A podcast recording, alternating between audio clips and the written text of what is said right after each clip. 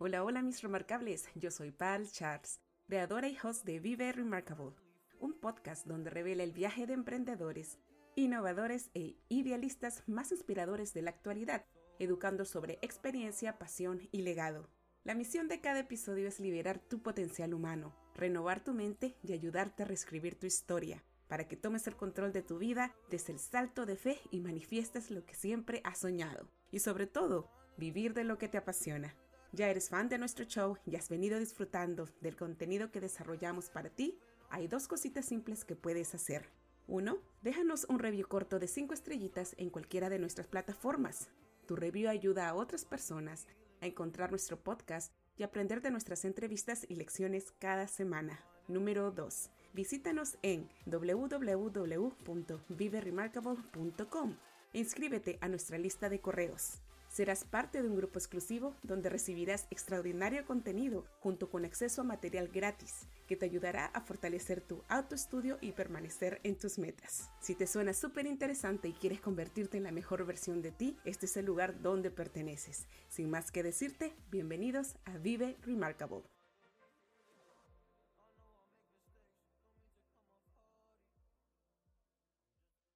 Muévete con confianza a lo largo de tu día con la certeza de que eres un hijo del universo, lleno de alegría, poder, creatividad y amor. Dawson Church.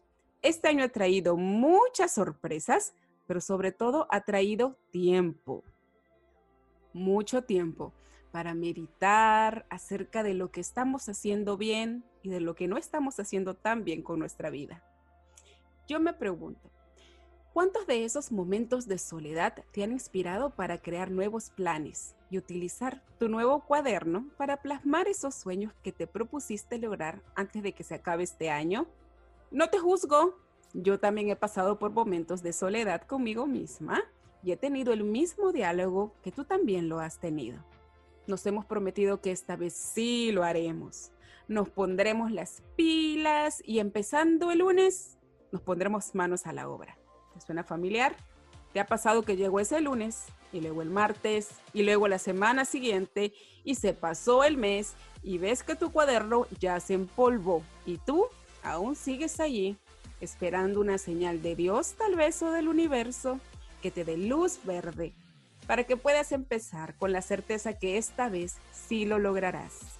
Es probable que estés abrazando a tu procrastinador interior este mal hábito de postergación que te atrasa el hacer actividades y te impide cumplir con tus sueños haciéndote creer que situaciones menos relevantes o tal vez mucho más agradables son la mejor opción antes que atravesar tus temores. Hoy tengo el súper, súper privilegio de tener en esta historia remarcable a Pamela Covarrubias, una súper emprendedora creativa, coach de negocios, especialista en branding, quien a través de su historia de procrastinación viene difundiendo sus ideas para mover a las personas a la transformación. Mi tocaya Pam Covarrubias es la creadora y host del podcast Café con Pam, donde a través de sus interesantes episodios educa a sus oyentes y clientes de manera brillante y creativa alcanzar el éxito. A través de herramientas creativas y holísticas que Pam experimenta día a día como sanadora de cristales certificada y EFT Tapping. Pam Covarrubias, quien se denomina procrastinadora en recuperación, viene a compartir sus increíbles hacks de vida para ayudarte a lograr tus intenciones y recordarte que al romper tus barreras cambias tu vida y con ellos haces del mundo un mejor lugar.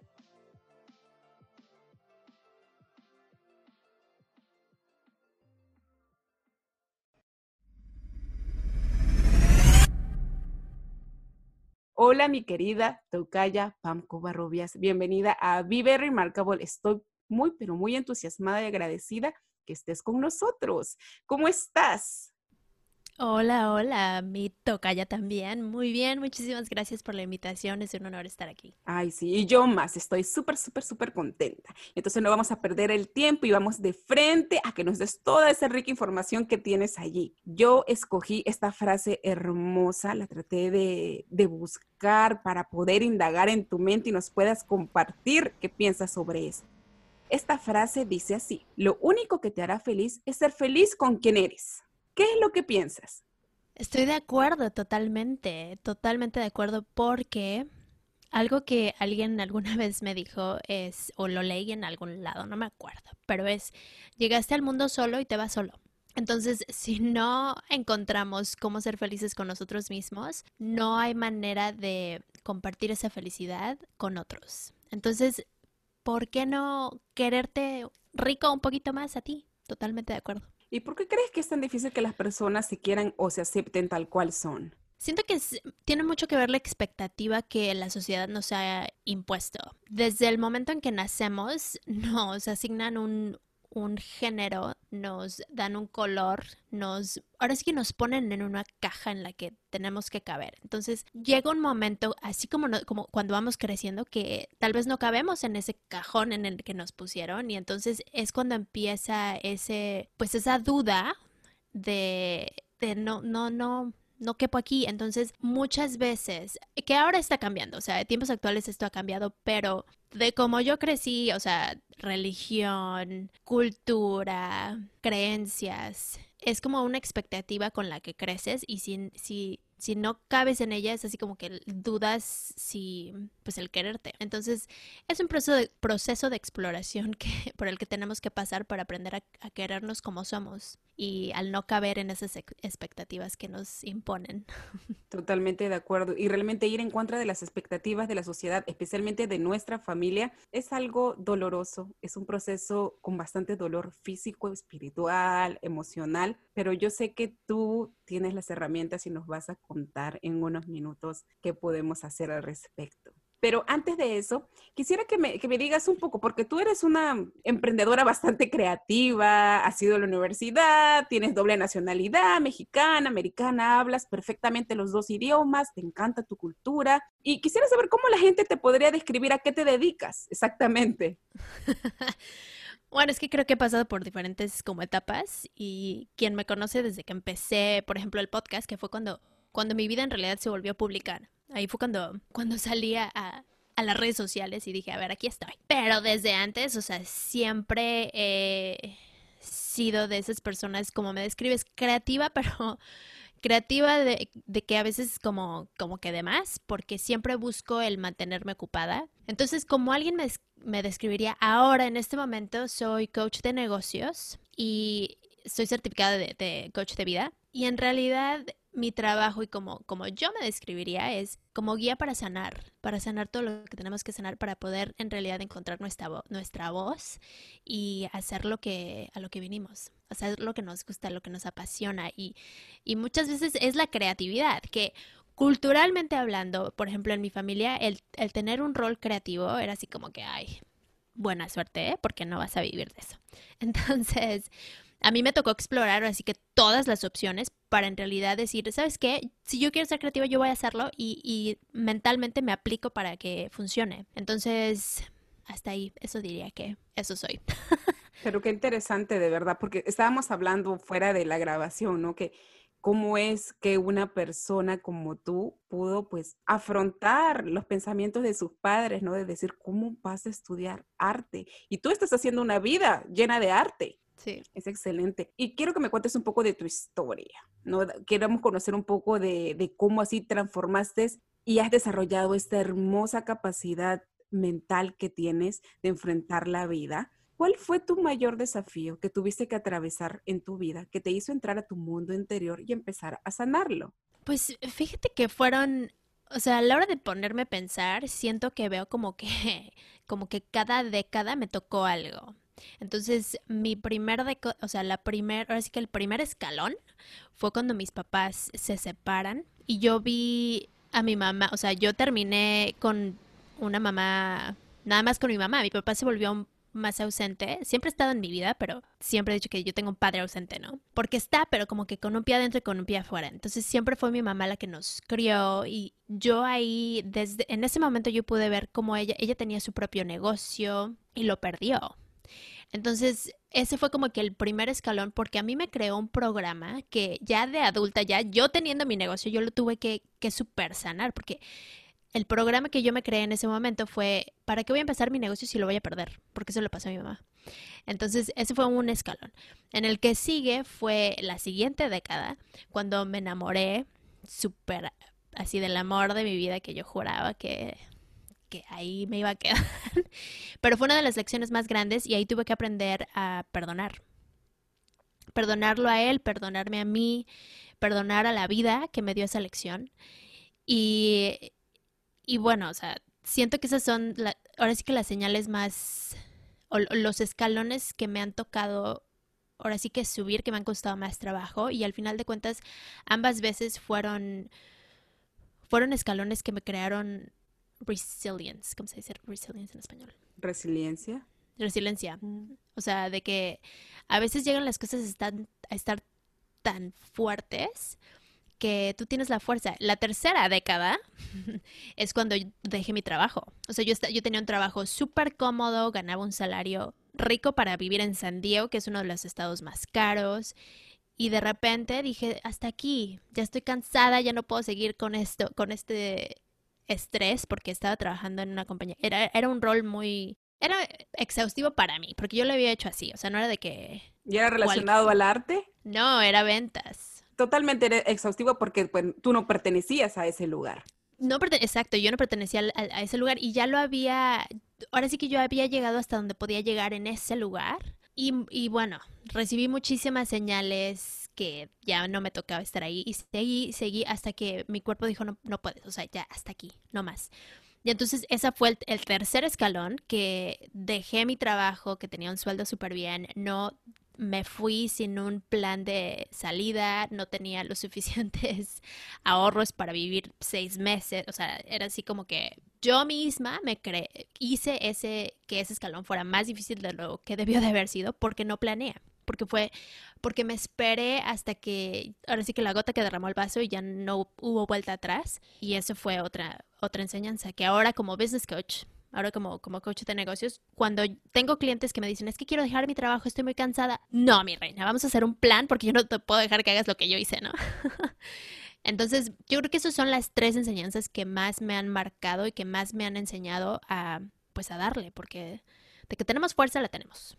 Sí, y qué fuertes tus experiencias, ¿ah? Y qué bueno que las has podido superar porque hay muchas personas que atraviesan esas experiencias y tan solo se quedan ahí esperando a ver qué es lo que va a pasar, ¿no? ¿Y en qué momento de todo este tiempo te diste cuenta de que eras una procrastinadora? ¿Y qué experiencia, a mí, ¿y qué, y qué aprendiste de esa experiencia? Sí, bueno, eso me pasó en la universidad porque yo estudié diseño, diseño gráfico. Entonces, en, en, en mis clases, en mi clase, en una, en una clase de diseño, de hecho, teníamos un proyecto y teníamos que hacer, los proyectos eran así como que crea la identidad de una compañía. Y este, no me acuerdo si era una línea de ropa o un restaurante, uno de los dos. Entonces, el proyecto nos daban un mes, un mes para crear toda la identidad visual de X compañía. Digamos que en este caso era una línea de ropa, entonces era desde crear la identidad, ya sea logotipo, tipografía, colores, aparte crear el, las tags, las etiquetas de la ropa, porque si era una, una, marca de ropa, por ejemplo, crear las etiquetas de la ropa, crear un mock-up, alguna imagen de un anuncio, o sea, todo lo que sea visual en, en, relación con la marca tenía que crearse. Nos daban un mes, que era suficientemente, o sea, era muchísimo tiempo para hacerlo. Pues a mí, yo era la mujer del mañana que decía, mañana lo hago, mañana lo empiezo, mañana hago un poquito más, mañana, mañana. Entonces, esa vez me acuerdo mucho que yo entregué, hice un famoso all-nighter, que le llaman aquí, que te quedas despierta toda la noche para hacer el proyecto. Creo que lo empecé, si no me equivoco, la última semana y los últimos dos días fueron los más intensos, intensos que no dormí y me quedé, o sea, literal tenía ya mi, mi, mi sillón en el edificio en el que yo me dormía ahí porque era de que duérmete dos horas, levántate, tómate un, un este, energy drink, una bebida de energetizante y síguele, ¿no? Y ahora me, o sea, me pongo a pensar y yo decía, ay, Pamelita, o sea, ¿cómo hacías eso, no? Pero cuando entrego el, el proyecto, mi maestra me dijo, mira, pa, este proyecto, si tú le hubieras puesto el tiempo que yo te di para hacerlo, lo pudimos haber puesto para un, para un concurso. Porque en diseño hay muchos concursos que hacen de estudiantes de, de diseño. Es así como que, como que lo que haces cuando estudias diseño es que mandas tus diseños a, compañías que, que se encargan de decidir cuáles son los diseños más in o X si te ganas premios y becas, etc. Entonces mi maestra me dijo, es que si hubieras hecho, si te hubieras tomado el tiempo para hacer este proyecto, lo pudimos haber mandado para un, para este concurso. Pero como no lo hiciste, como no te tomaste el tiempo, como te esperaste al último momento, pues fue así como que mediocre. Y eso sí me dolió. Ahí fue cuando yo dije, a ver, o sea, eso de que yo trabajo mejor bajo presión y la idea de que muchas veces decimos, ¿no? Así de que, ay, no me voy a esperar porque las mejores ideas me llegan cuando ya tengo dos minutos para entregarlo, ¿no? Ahí fue cuando me di cuenta que en realidad, pues no, ahí sí no aplica, porque, o sea, yo tenía a mis compañeros y los veía que empezaban el proyecto desde que nos lo daban, ¿no? O sea, me acuerdo, por ejemplo, de una niña que ella ganó concursos, etcétera, etcétera, pero ella se aplicaba desde el momento que nos daban la tarea. Desde ese momento empezaba a hacer su investigación, empezaba a hacer dibujos, etcétera, etcétera. Entonces ahí, ahí fue cuando yo me di cuenta. Qué gran lección de vida, definitivamente. Y la palabra que dijiste es mediocre, eso, eso duele, eso duele totalmente.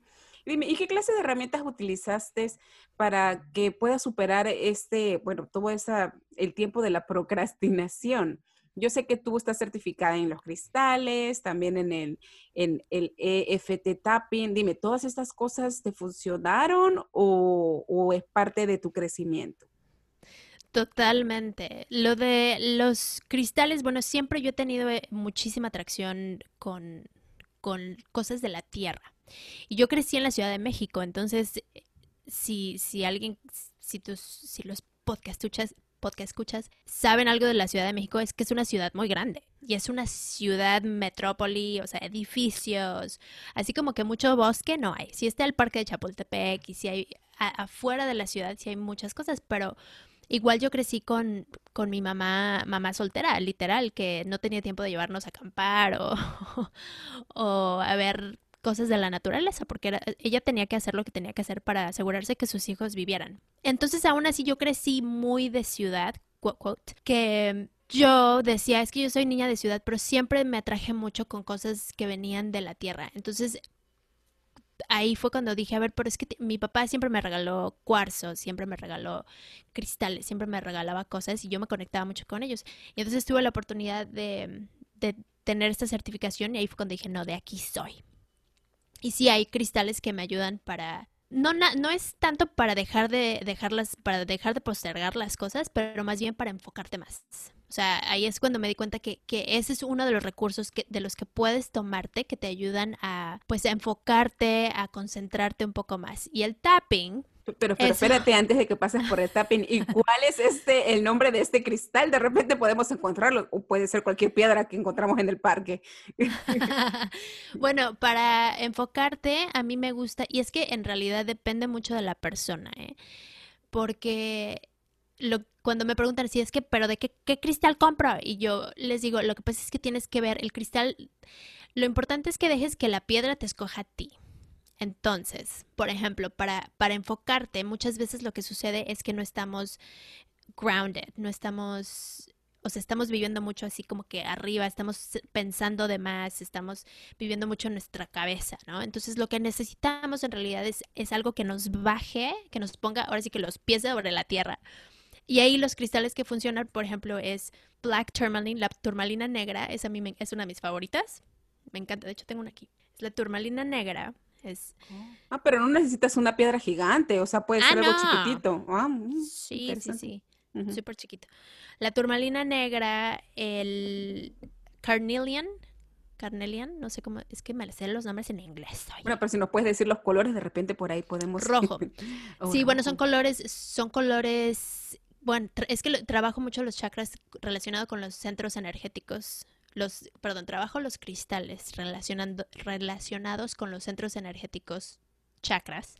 Entonces, por ejemplo, Black Tourmaline, ese es el, o sea, es, te baja el centro energético más cerca de la Tierra. Carnelian, por ejemplo, es rojo, es de un rojo, es como tipo color ladrillo, y ese tiene mucho que ver con el, el chakra root, el, el, no sé si en español se llama igual, pero es el, el raíz. sí. Entonces, ese te va a ayudar también a, como que bajar un poco más. Este, citrine es amarillo y ese te ayuda mucho a... Mm, es muy creativo. O sea, cuando busques creatividad, agárrate una piedra amarilla porque ese se relaciona con tu, con tu chakra de la creatividad. Y también, si tenemos problemas del estómago, digestión, tu creatividad está bloqueada. No me digas, eso es algo nuevo. De verdad nunca había, nunca había, eh, nunca había escuchado eso. Sí. Oye, Y, dime algo, porque estás hablando de las piedras y obviamente todas las personas van a ir corriendo y van a ir a agarrar y comprar la piedra favorita. Me encantó esa, la del color amarillo, el citrón que dijiste. Eh, pero puede ser cualquier piedra o es que hay que limpiarlas, porque yo me acuerdo en algún momento que estudié o leí acerca de eso, decían que las piedras no solamente te escogen, sino también tenías que limpiarlas. Sí, lo que sucede es que la, vibración de porque vienen de la tierra, ¿no? O sea, y es como, como un amuleto. Entonces, muchas veces, como que no, nos decimos, es que tiene que ser esta, ¿no? Cuando en realidad, o sea, podemos agarrar una conchita del mar y ese puede ser tu amuleto. Entonces, sí, de, de limpiarla es importante porque así como nosotros somos centros energéticos, también los cristales están hechos de energía, o sea, es física, es, es ciencia, ¿no? Entonces hay que limpiar esa energía que muchas veces se les pega.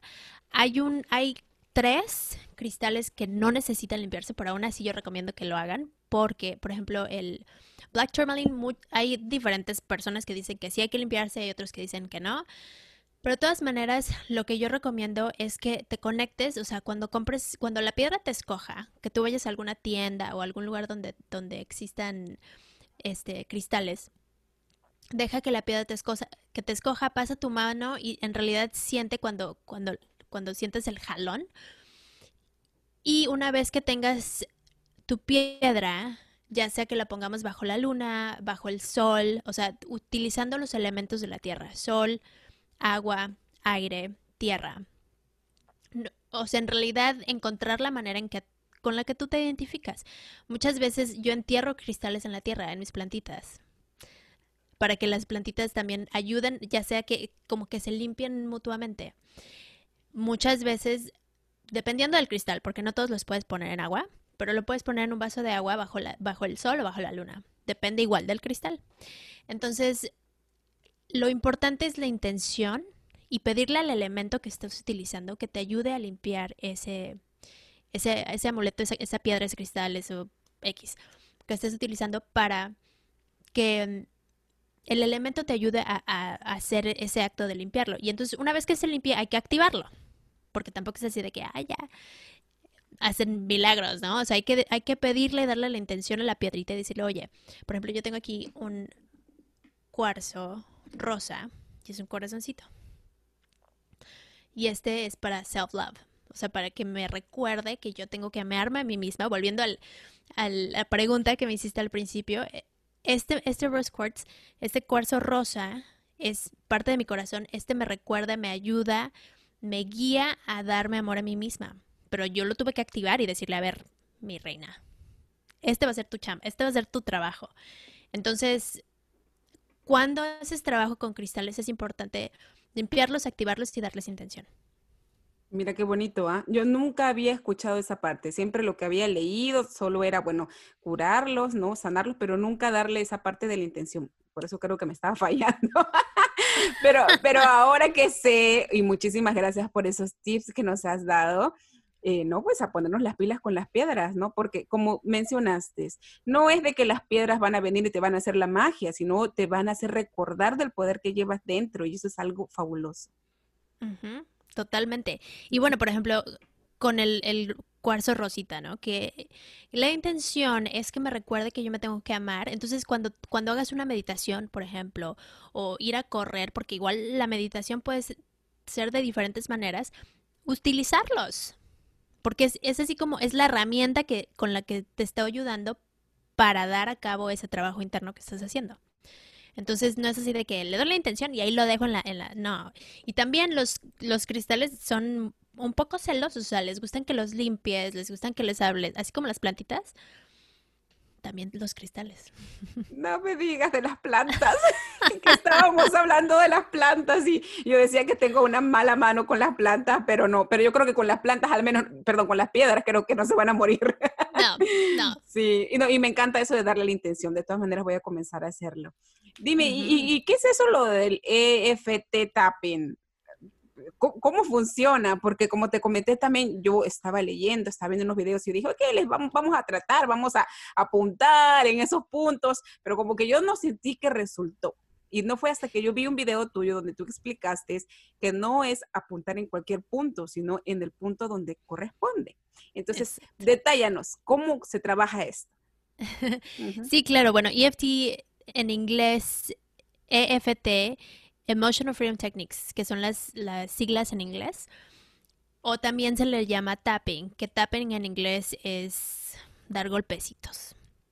Entonces, esta es una técnica, es una herramienta que viene, fue inventada, bueno, no inventada, fue, nació, ahora sí que nació en 1990, que es una práctica que hasta cierto punto no es tan, tan vieja, o sea, tiene casi 30 años, o sea, no es así como que muy vieja. Entonces, esta práctica tiene, tiene cosas de, o tiene influencia de acupuntura china, que bueno, y ahí podemos podemos este, discutir que la acupuntura también, o sea, así como hay acupuntura china, así hay acupuntura hindú, y también los mayas utilizaron acupuntura. Entonces, o sea, la iniciativa es acupuntura, Después utiliza NLP, que es Neuro Linguistic Programming, que viene siendo en, igual por, por, siglas en inglés.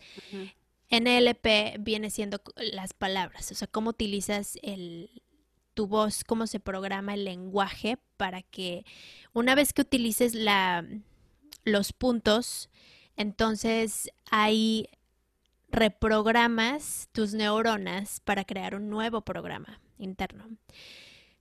Ahora, EFT Tapping también tiene una iniciativa, o sea, también viene del este, TTT, que es otro, otra herramienta que utiliza el, tapping, pero la diferencia es que el TTT era más complicado porque te eran como recetas, así de que te duele la panza, esta es la receta para hacerlo. Entonces, EFT cuando evolucionó o cuando Gary Craig que fue la persona que recibió el, mensaje para crear EFT, él nada más utiliza de 9 a 12 puntos, nada más.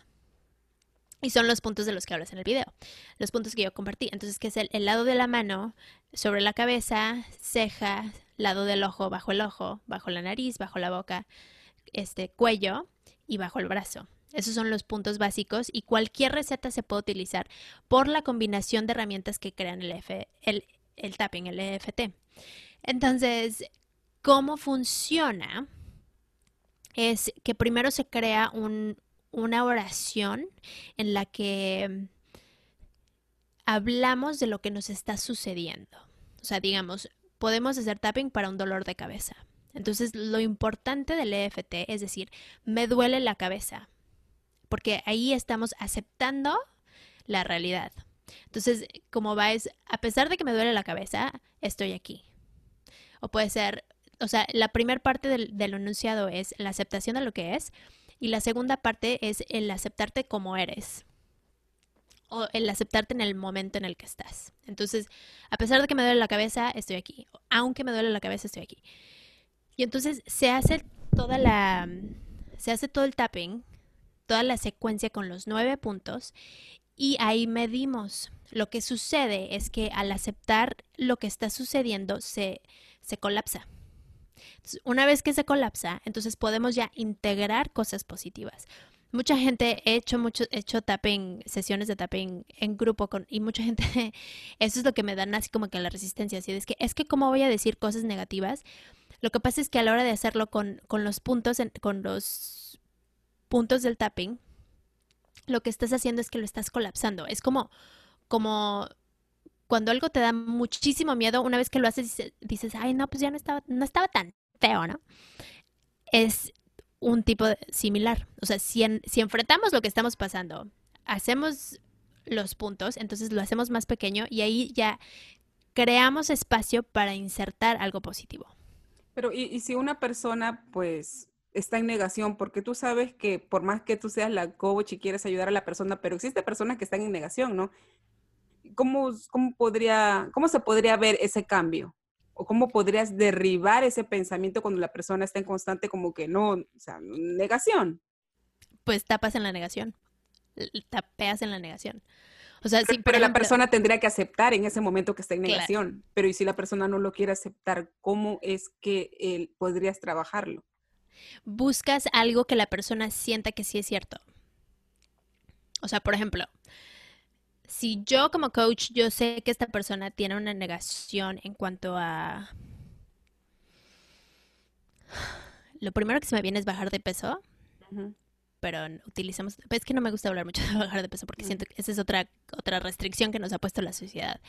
Pero supongamos, que, ok, motivación, procrastinación, por ejemplo. Si la persona está negada y me dice, es que yo no tengo motivación para hacer las cosas. Yo no, no tengo motivación. Entonces ahí empezamos no tengo motivación para hacer las cosas, no tengo motivación, no tengo motivación, no tengo pa, pa, pa, Y de ahí em, entonces empieza, lo que sucede es que una vez que empiezas a, a dar los puntos, eh, activas energética, o sea, es una práctica muy somática, es una práctica muy visceral, que el cuerpo es que es, tu cuerpo es quien te da las señales. Entonces, una vez que se activa, el cuerpo te va o mandar memorias o dar dar este, historias por medio de sonido. Hay veces, cada quien es diferente, entonces muchas veces memorias llegan a ciertas personas, otras veces vienen así de que es que escuché esto y no se lo explican por qué, ¿no? Entonces ahí es cuando activan, el cuerpo te manda mensajes que te dice, ok, la motivación viene por esto. Y, y pueden ser cosas que tú dices, es que como esta historia me vino de cuando tenía 17 años, nada que ver, pero muchas veces tiene que ver. Qué interesante. ¿Y, y, cómo? No, sí, qué interesante. Nunca, nunca lo había entendido de esa forma. No, nunca. ¿Y, ¿Y cómo se ve una persona que dice, ya, ok, ya estoy aceptando que esta es mi parte negativa y ahora cómo se transforma a la parte positiva? Eso es lo que le llamamos un cambio cognitivo. Entonces, cuando sucede un cambio cognitivo es así como que lo más mágico que puedes observar porque la persona es la que, la que, te, da, la que te dice, por ejemplo, una vez estábamos haciendo tapping con una clienta y ella tenía mucho el... Era, se victimizaba muchísimo. Era así que, es que mis papás me hicieron esto, es que en el trabajo me hicieron esto. Entonces, pues hicimos el tapping en, en, eso, porque mi trabajo no es decirle, es que estás victimizándote, mi reina. O sea, no. Porque la persona lo tiene que entender, ¿no? Entonces, lo, hicimos una sesión y, no me acuerdo exactamente, pero me parece que era así como que algo que los papás hicieron. El papá le había dicho. Y, fue algo que ella sí, es que, es que, ¿por qué me dice eso, no? Entonces, hicimos la secuencia varias veces, salieron diferentes cosas y llegó un momento en que terminamos la secuencia y le dije, ¿qué, qué pasó? ¿Qué más llegó? ¿Qué, ¿Qué memoria te llegó? ¿Qué sonido escuchaste? ¿Dónde sientes en tu cuerpo? ¿Qué pasó? Y ella me dijo, es que yo no tengo la culpa de lo, de lo que las personas hagan. O sea, ya sea la persona del trabajo, ya sea mis padres, ya sea mis hermanos, eso yo no tengo la culpa. Entonces, así como que ya, el cambio cognitivo ya pasó. y eso, eso sale solito. Entonces, de ahí es cuando ya yo le puedo preguntar, ok, entonces, sabiendo que tú no tienes responsabilidad ni control sobre lo que los demás te están haciendo, ¿qué es lo que deseas hacer? Bueno, y cada quien decide, ¿no? Yo puedo quiero ser más fuerte, quiero traer fortaleza, resiliencia, productividad, enfoque, y es cuando ya lo metemos. Pero tenemos que hacer espacio para que entre lo positivo. Primero deshacernos de, de lo que no nos sirve y, ya y una vez que hayamos creado ese espacio, órale, trae todo lo que quieras. Qué bonito. Pero, ¿y eso se hace en una sola sesión o cuántas sesiones se necesita para que la persona pueda transformarse? Eso sí depende de la persona, porque depende de lo que hayan vivido. Por ejemplo, tengo una clienta que ella es muy... Es una de las personas que nunca en mi vida he conocido a alguien que recibe tantos mensajes en su cuerpo como ella. O sea, de que empieza a sudar, le duele la cabeza, le da taquicardia. O sea, todo, ella no recibe memorias exactamente, más bien es, es hasta cierto punto dolor físico. Y así es como todo lo hemos trabajado. Entonces, bueno, ahí podemos empezar, o sea, podemos hablar mucho del trauma genético y cosas de vidas pasadas y así, pero, pero por ejemplo con ella tenemos que hacerlo muy, muy, muy gentil, muy, muy suavecito, porque lo siente tanto que con una, o sea, con una sesión no, no podría pasar con ella. Ahora tengo otras personas, por ejemplo, la niña que dijo, ah, no, ya. O sea, colapsamos y en una estuvo bien y ya se fue, ¿no? En realidad depende de lo que la persona quiera trabajar y qué es lo que traen, porque la historia que traemos cada quien es muy diferente. Qué interesante. Y tú mencionaste algo sobre vidas pasadas. ¿Todo esto está relacionado con esta técnica? No, no, no está, no necesariamente. Sin embargo, muchas veces nos en esta vida, pues venimos a esta vida a aprender alguna lección, ¿no? Entonces, si para aquellos que creen en la reencarnación, hay veces que venimos a aprender algo que la vida pasada no lo limpió. Y he trabajado con personas que dicen, es que yo no entiendo por qué esto me pasa así, si no debería de pasarme. Y se les ha venido memorias que, que dices, es que esta no es una, o sea, de eso que se ven en los años 1800, ¿no? Así de, es que porque tengo este vestido y es muy chistoso. es oh, muy padre.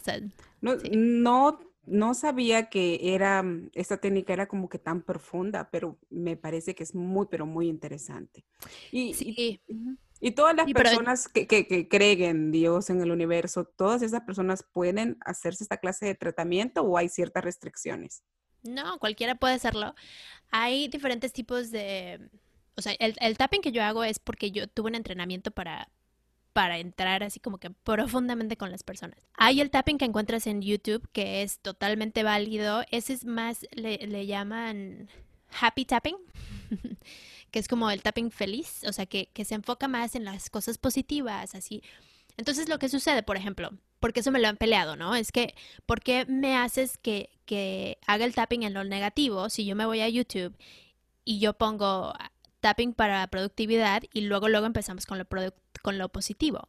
Entonces lo que sucede, mi respuesta es que lo, el tapping, el happy tapping funciona perfectamente, pero es temporal. O sea, si tú quieres enfocarte, ser productiva por el día de hoy, haz ese tapping de YouTube. Por favor, hazlo. Pero si en realidad quieres sanarlo desde la raíz, entonces tenemos que empezar a limpiar. Y eso sí se hace con alguien que, con un, con alguien que, que tuvo ya más como entrenamiento.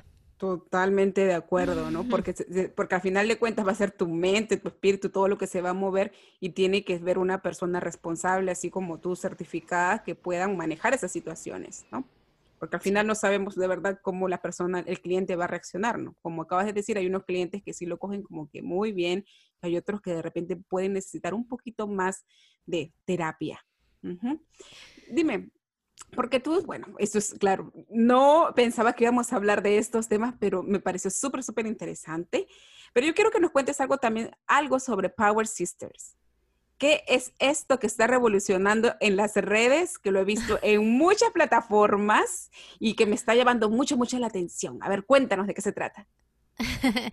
bueno, Power Sisters empezó porque en ese momento cuando, cuando yo te conté la, la historia de la universidad, que mi maestra me dice, es que mi reina me entregaste un trabajo mediocre y tú puedes ser mejor.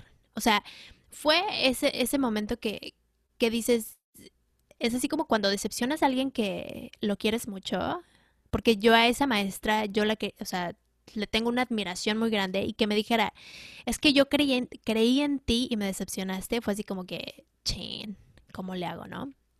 Entonces, ahí fue cuando yo dije, bueno, me voy a poner las pilas, me tengo que aplicar para, para ser como ella cree que yo soy. Y entonces durante ese momento yo estaba en esa relación que me enseñó muchísimo, tenía una depresión súper grande que también tiene mucho que ver con, el por qué yo estaba dejando las cosas al último, porque no tenía motivación para hacer nada.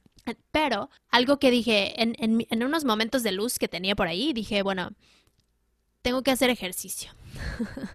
Y yo siempre bailé, siempre fui a clases de baile, baile folclórico, danza, contemporánea, jazz, etcétera, etcétera. Y cuando llego a Estados Unidos, a la universidad, llego a un pueblito que no tiene nada, a comparación de la Ciudad de México en la que yo vivía, ¿no? O sea, yo fui de, vivir en la Ciudad de México a un lugar que tenía 20, no, 70 mil personas. Nada más. Entonces era así como que, ¿en dónde estoy? Y cuando busqué un lugar para, para seguir bailando, que era mi forma de ejercicio, nada más había estudios para niñas chiquitas. Entonces yo así de, pues, ¿cómo me voy a ver yo semejante gigante en una clase de niñas chiquitas, ¿no? que aparte no me dejaban. Entonces dije, bueno, ¿de qué manera yo puedo moverme para traer esa oxitocina al mover mi cuerpo, ¿no? Entonces mi mejor amiga Megan me dice, pues vamos a correr. Y yo así de, ¿cómo así? O sea, yo no sé correr. o sea, en mi vida yo había corrido, ¿no? Y ella, bueno, su mamá corría, entonces me dijo, bueno, vamos a correr, tú ponte tus tenis y nos salimos, ¿no?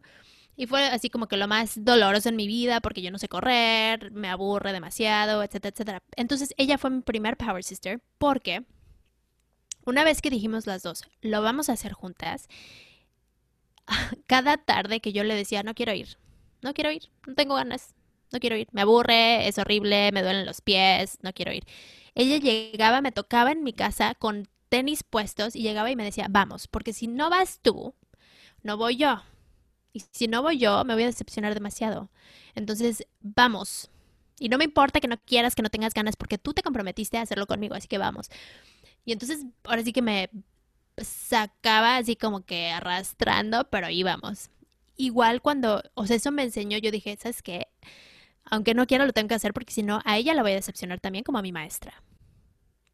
Y después, cuando ella le tocaba, que era mucho menos que a mí, pero cuando llegó a pasar que ella no podía o no quería ir, entonces era así de que yo iba entonces y le decía, no, mi reina, tú me sacaste cuando yo no quería ir, así que ahora vamos.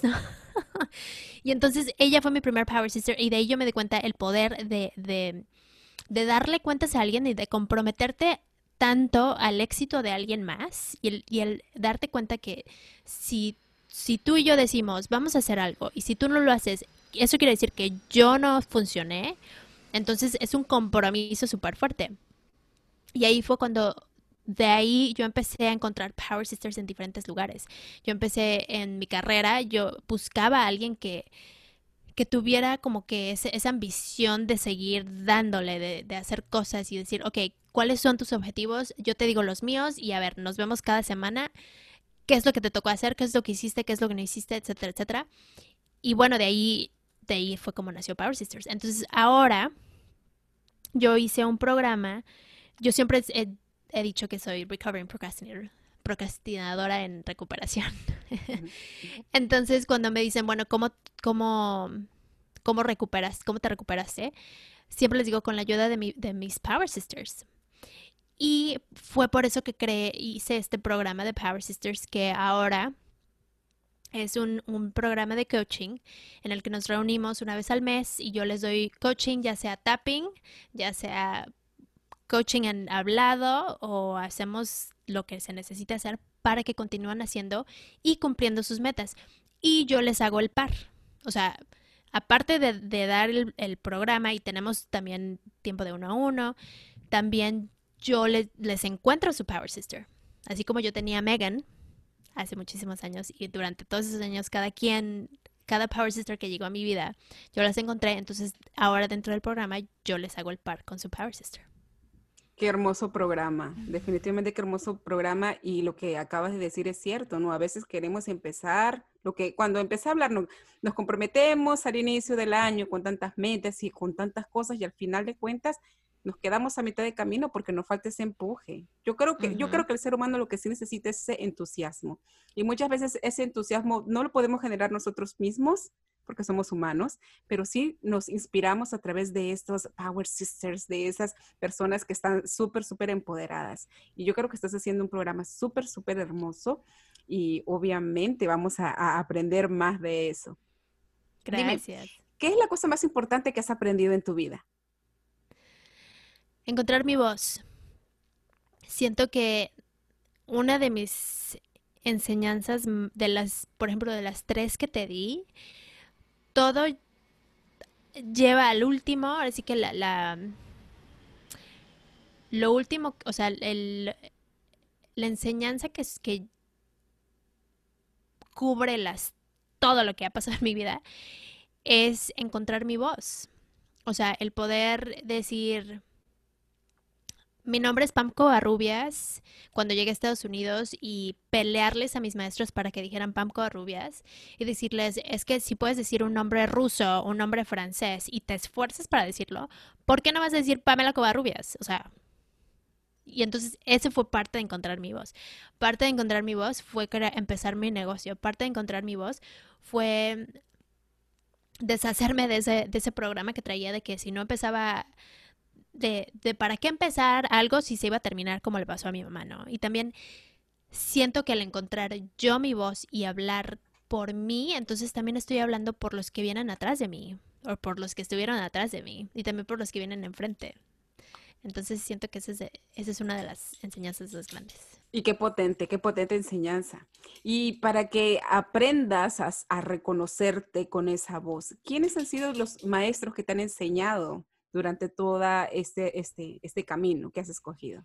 tengo muchos, oye. Pero, por ejemplo, cuando yo llegué a este país, Estados Unidos, una de mis maestras mucho, así mis mentoras, que a la fecha yo la quiero muchísimo, se llama Tay. Perdón, ella yo, uno de mis maestros me, me profile me, me, me pues me hizo un remarque racista por mi nombre, por cómo yo hablaba inglés, etcétera, etcétera, y me hizo una nota en, en, en uno de mis ensayos que yo entregué. Entonces, cuando él me, me entrega mi calificación, me puso una C, que es así como que en México es así como que del 1 al 10 y aquí en Estados Unidos es ABCDF, que a mí se me hizo algo, eso fue algo súper raro para mí para entender, pero una C era como un 7, ¿no? O sea, como que igual mediocre.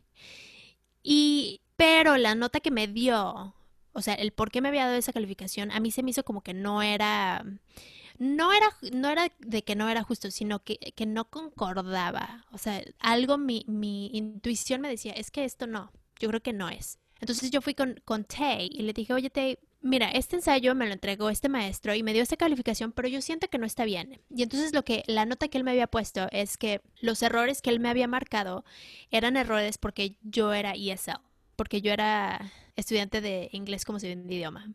Y él no sabía eso, porque yo estaba en la universidad, o sea, no era de que tenías alguna marca en tu en tu nombre que decía que tú no hablas inglés. O sea, eso fue algo que él asumió por mi nombre. Entonces ella lo revisó, revisó, revisó mi ensayo, revisó la nota y me dijo, no, Pam, o sea, estos errores que él te marcó son, uno, son mínimos y dos, son errores gramáticos que cualquier persona que habla inglés los hace. Así que él no tiene ningún derecho a darte esa, esa, asumir quién eres. Y ella me enseñó a hablar, a decir, a ver, no. Y me dijo, no, totalmente tú estás de acuerdo. Si tú lo sientes en, en tu ser, que, eso, que algo no está bien, dilo, dile a alguien. Y, y bueno, ya me alargué con ella, pero ella es una de mis maestras más importantes. Wow, qué hermosa historia. Y, qué hermosa historia, porque siendo aquí en Estados Unidos o siendo en cualquier parte del mundo, nosotros tenemos que aprender a decir nuestra verdad y no tener miedo, que es lo más importante, ¿no?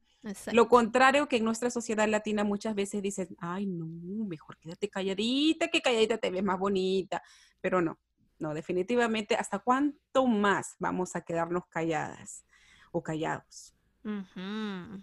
Mira, todos los jueves en nuestra plataforma de, eh, de, Instagram nosotros lanzamos una pregunta para crear conciencia y ayudar a muchas personas a crearse más posibilidades en la vida y la denominamos The Remarkable Q.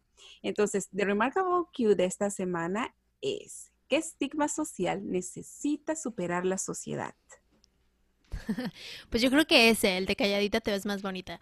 Siento que mm, el, eso, el, el no dar, darle voz a, una mujer o el juzgar a una mujer que habla su verdad y no juzgar a un hombre que habla su verdad. Siento que ese es un estigma que todavía sigue muy prevalente en, nuestra sociedad. Y el estigma de, de, los cuerpos de las mujeres, de cómo se cómo se mm, objectify, cómo se ¿Cómo se dice objectify? ¿Cómo se objetivizan, no? O claro.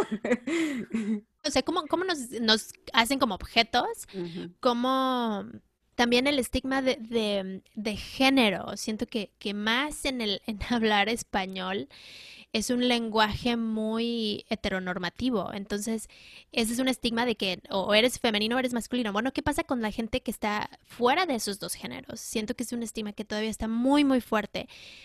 Más, más fuerte siento yo dentro de las personas que hablan español. Porque incluso me ha tocado que yo hablo con clientes y les digo, no, es que nosotros, no, nosotros, no, ¿qué dije el otro día? Y me corrigió una señora. Dije, ellas o sea, dije, es que ellas, ellos y ellas. Y me dijo, es que eso está mal, o sea, es o ellas o es ellos. Y yo, bueno, pero es que, ¿qué pasa con alguien que no, ni, que no es ni ella ni es él? O sea, hay que incluirse también. Entonces, yo creo que ese es, ese es el más importante. Mm, qué interesante. Sí, totalmente de acuerdo, ¿no? Vamos a tener que que hablar con el diccionario de la Real Academia de la Lengua para que pueda corregir esos términos. No, sí, sí, totalmente importante. Dime, ¿en qué proyectos estás dedicando toda tu pasión y tu tiempo últimamente? Porque ya nos has hablado de muchas cosas, pero yo sé que algo tienes por ahí que te está robando ese tiempo que tienes. Cuéntanos, ¿en qué estás?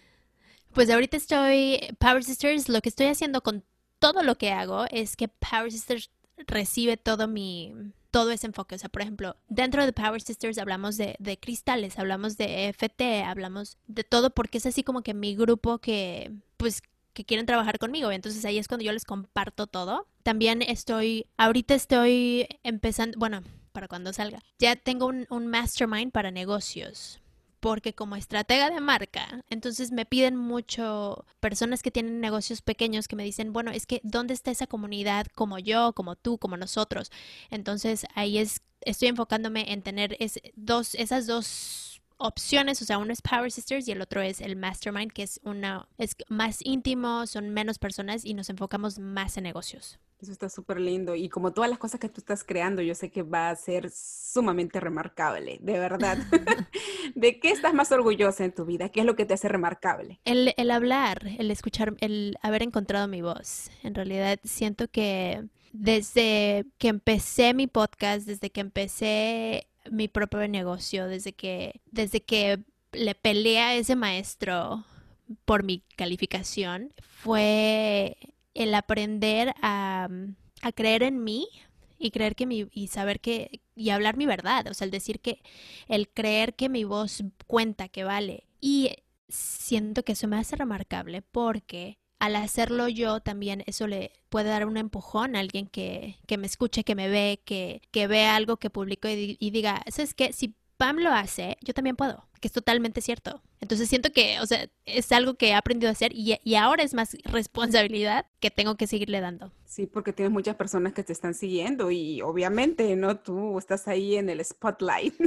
Entonces, antes de que te vayas, quiero que nos regales, ¿cuál es el mejor hack de vida para hacer de este mundo un lugar mejor? Creer en ti muchas veces va, va, a llegar ese, el síndrome de impostor que te va a decir, es la, la, la, voz que a veces es muy fuerte y a veces es muy pequeña, ¿eh? Porque muchas veces pensamos que el impostor llega y te grita, pero hay veces que es tan sutil que, que viene como, como whisper, o sea, que viene, es, es de que quieres empezar un proyecto y viene así una voz muy chiquitita a decirte, pero es que no, no eres suficiente, pero es que no puedes, pero es que... Entonces, el hack de vida es, dale, tú dale aunque tengas miedo, porque hay dos opciones, o que no empieces o que lo hagas. Entonces mejor hazlo para decir, por lo menos lo intenté. Y si no, ya sabemos que tenemos que buscar tu, tu Instagram para, para hacer el tapping y decir, no, necesitamos con urgencia cambiar y hacer esto. ¿Cómo te podemos contactar, querida Pamela? sí, bueno, estoy, mi, mi plataforma favorita es Instagram. Estoy en mi Instagram personal es Cobiux, C-O-B-A-I-U-X. Café con, arroba Café con Pan Podcast en Instagram. Entonces, asegúrense que es, el, es Café con Pan Podcast, porque hay otra Café con Pan que no soy yo. Y siempre, siempre le hacen tag a ella y, y ella dice, es que no soy yo. Entonces, tiene que ser el que es podcast, mi página que es cafeconpan.com Power Sisters es findmypowersister.com en inglés y ya. Y dime, y, sí, no, no, y algo que me olvidé de preguntarte, ¿y estas plataformas o estos servicios que tú das puede ser en inglés y en español o solamente en inglés? La mayor parte son en inglés, pero bueno, tengo clientes en, de uno a uno, tengo clientes que hablan español. Power Sisters, me han pedido Power Sisters en español. Entonces, pues si el interés está, mira, yo lo hago. Por supuesto que sí, por eso es importante saberlo. Yo sé que hay muchas personas que van a estar bastante interesadas en participar en ese Power Sister. Y quiero aclarar algo más que dijiste acerca de tu café con Pam, que este café con Pam es con Pam P-A-M.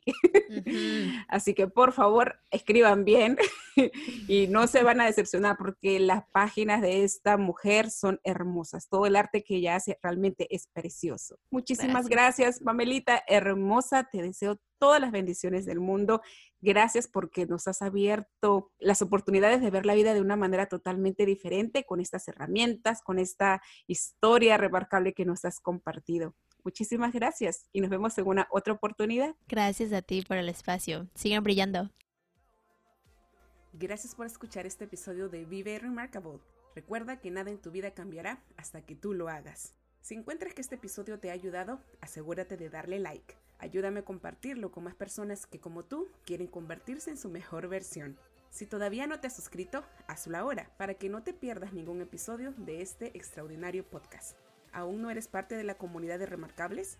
Entra a www.viveremarkable.com y déjame tu email. Te estaré mandando una invitación VIP para que accedas a material exclusivo solo para los miembros de la lista, así como recibirás regalitos virtuales totalmente gratis que sabemos te ayudarán a transformar tu vida. Si tienes alguna duda, sugerencia o deseas ser parte del show con tus preguntas, escríbeme a pulsecharts.viveremarkable.com enviándome tus datos e información de contacto. Encuéntranos en todas las plataformas de podcast, así como en Facebook y YouTube como Vive Remarkable y en Instagram como vive.remarkable.